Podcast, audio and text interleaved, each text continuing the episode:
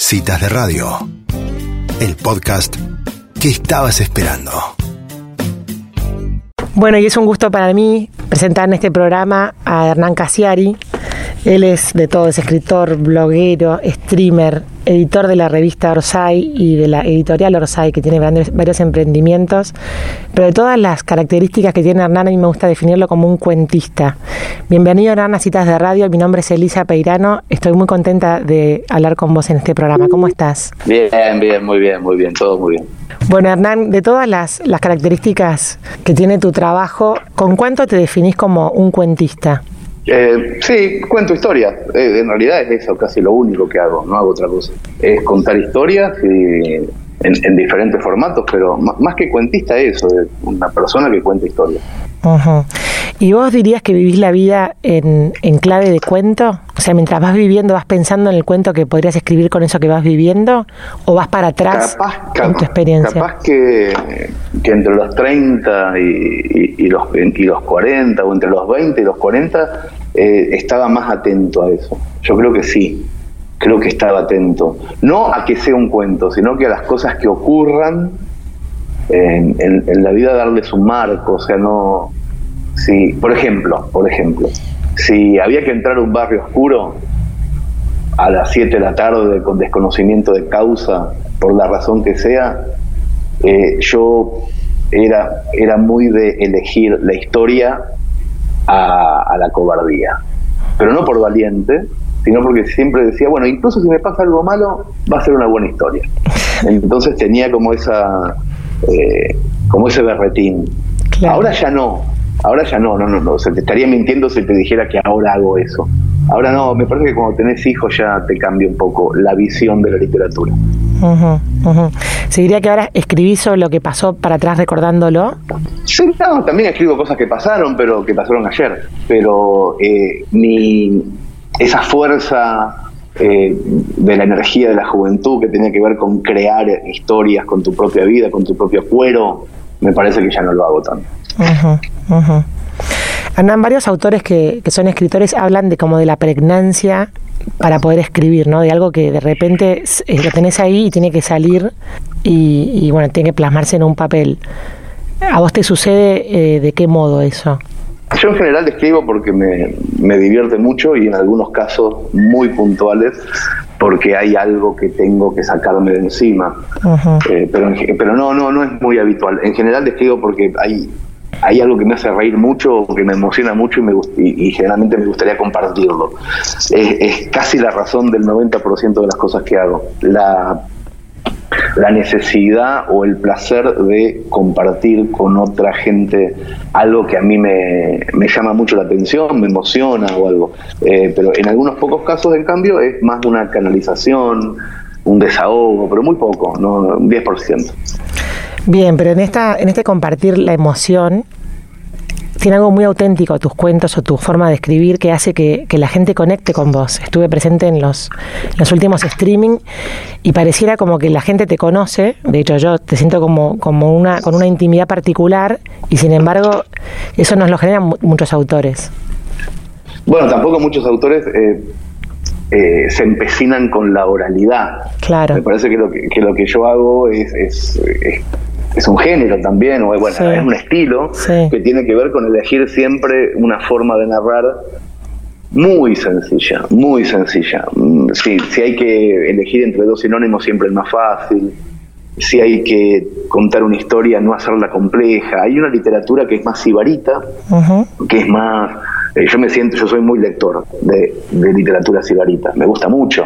O sea la conozco no es que hablo de oído. O sea si yo prefiero algo no prefiero mi literatura en general. Cuando tengo que leer voy para para unos carriles que tienen más que ver con el oficio. Cuando vos sos cineasta y mirás cine mirás otra cosa. Cuando vos sos vidriero y mirás una ventana, no ves solamente lo que hay del otro lado de la ventana, ves cómo está el cerramiento, con qué plomo lo hicieron.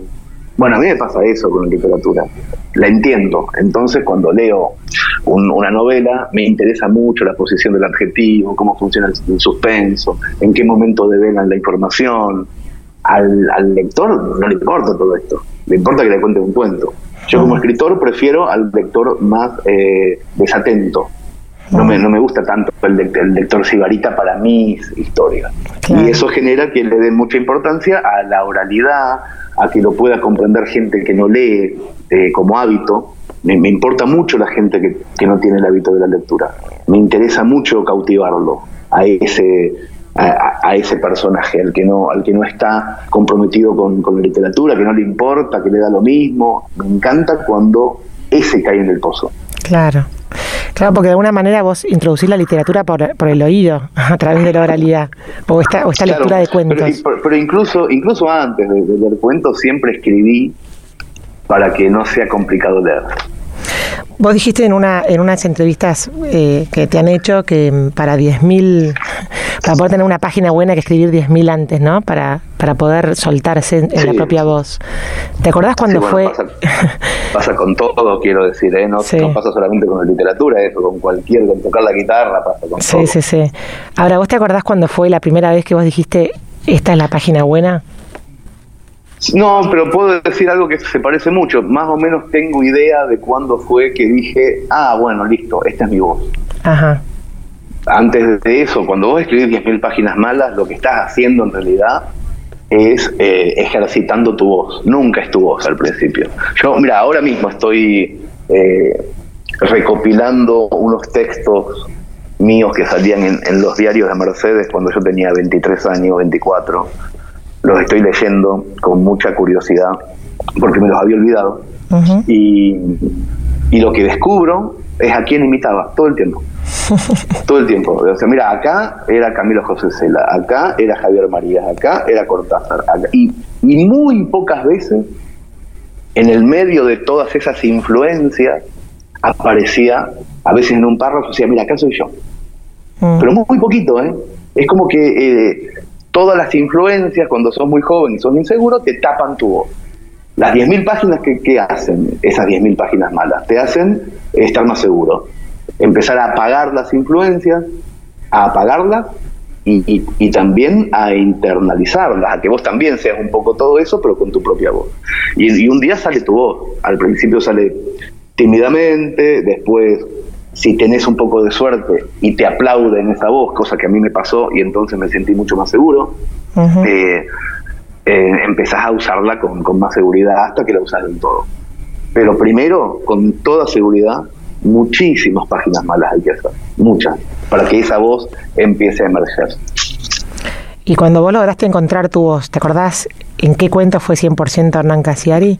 Vigencia en toda, en toda la, época de las 10.000 páginas malas, mi pretensión, mi objetivo era ser un escritor.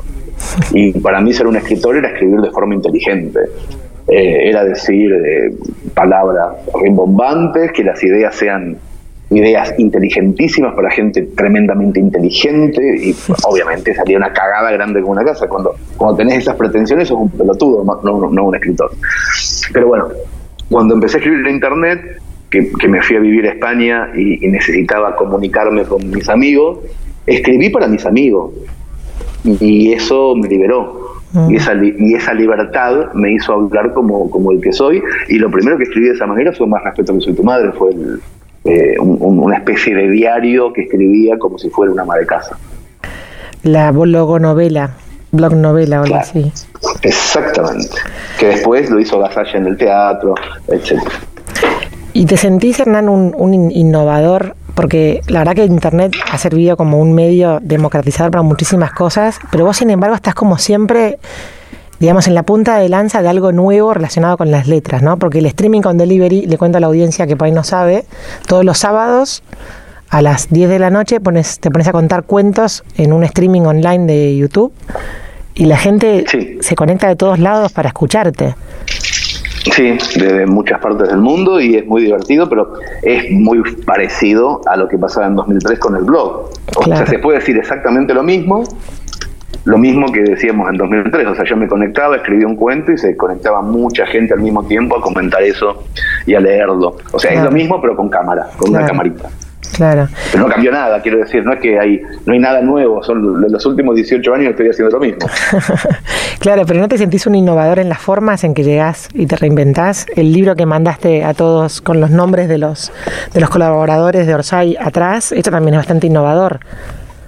Bueno, pero eso se hace cuando, cuando podés, más que innovador, es un cambio de, sistema. Quiero decir, si vos sos un escritor que entrega su manuscrito a una editorial, eh, la editorial hace publicidad, lleva esos libros a una librería, la gente los compra, es imposible que ese comprador pueda tener su nombre impreso en el libro. Claro. O sea, ya está impreso el libro. Eh, yo no lo hago así, yo no voy a editoriales, yo no voy a librerías, digo, voy a sacar tal libro, empiecenmelo a comprar, cuando esté terminada la, compra lo meto en imprenta y entonces puedo poner el nombre y el apellido de los compradores. Claro. Si no, no, si no, ¿cómo lo hago? Entonces, más que nada es un cambio de sistema. Por eso, volvemos a mi pregunta, sos un innovador en un cambio de sistema. Lo que pasa es que el sistema es más viejo que el anterior, el mío. Claro. No es más nuevo. Es, el de mecenas. claro, es un sistema del siglo XVII. No, no, no es moderno. Eso a mí me parece que en un momento del siglo XX todo se pudrió, se convirtió en algo lleno de intermediarios, de, gente que lleva el 15% al pedo porque no hacen un carajo, y, que perdimos la, la forma inicial, que era el lector con el autor sin nadie en el medio. Yo hago lo mismo que se hacía en el siglo XVII, no soy más moderno, soy más antiguo. Está muy bien. Hernán, tenés un sentido del humor muy particular que, bueno, que muchos cuentos has, o sea, a veces vos hasta hablas de vos mismo con, palabras graciosas eh, o con insultos. Y te quería preguntar, ese humor a veces es un poco negro, veces un poco burdo, pero sin embargo funciona. ¿Alguna vez te ha pasado que tu humor no te funcionó en una situación? Ah, muy mil veces no me funciona el humor. Cuando no me entienden, no funciona. Y, el 80% de las veces, no, eh, no cuando escribo, sino cuando soy, cuando ando por la calle y, utilizo esa. Porque eso es mi personalidad, no es mi literatura. Claro. Y, la mayoría de las veces eh, resbalo y, y, no llego a frenar a tiempo. Y hago chistes para gente que es demasiado sensible. No, mil veces me pasó, claro. Está bien, igual tu literatura para mí tu personalidad está por todos lados, o sea, no podés separar una cosa de la otra. No, claro, porque yo hago mucho, eh, mucha comunicación de mi literatura también. Claro. No, no es que solamente escribo y después le dejo a una agencia de publicidad que haga la parte de venta. La venta soy yo. Claro. Converso en Twitter, converso en Instagram, hablo con la gente. Ay, mandame un video para mi hermano que cumple años y te mando un video. Todo eso es, lo hago yo, entonces soy yo todo el tiempo. Claro, claro. Bueno, esa, esa autenticidad yo creo que también es parte de tu éxito. Sí, bueno, y, también hace que a veces te pases de frenada y como cuando hablas mucho con la gente en particular, no todo el tiempo te entienden. Pero en general no, no, no tengo una eh, un, historial de, de malos entendidos. En general está todo bien. Está todo bien. Hernán, ¿y cuando vos escribís algo después lo revisás mucho?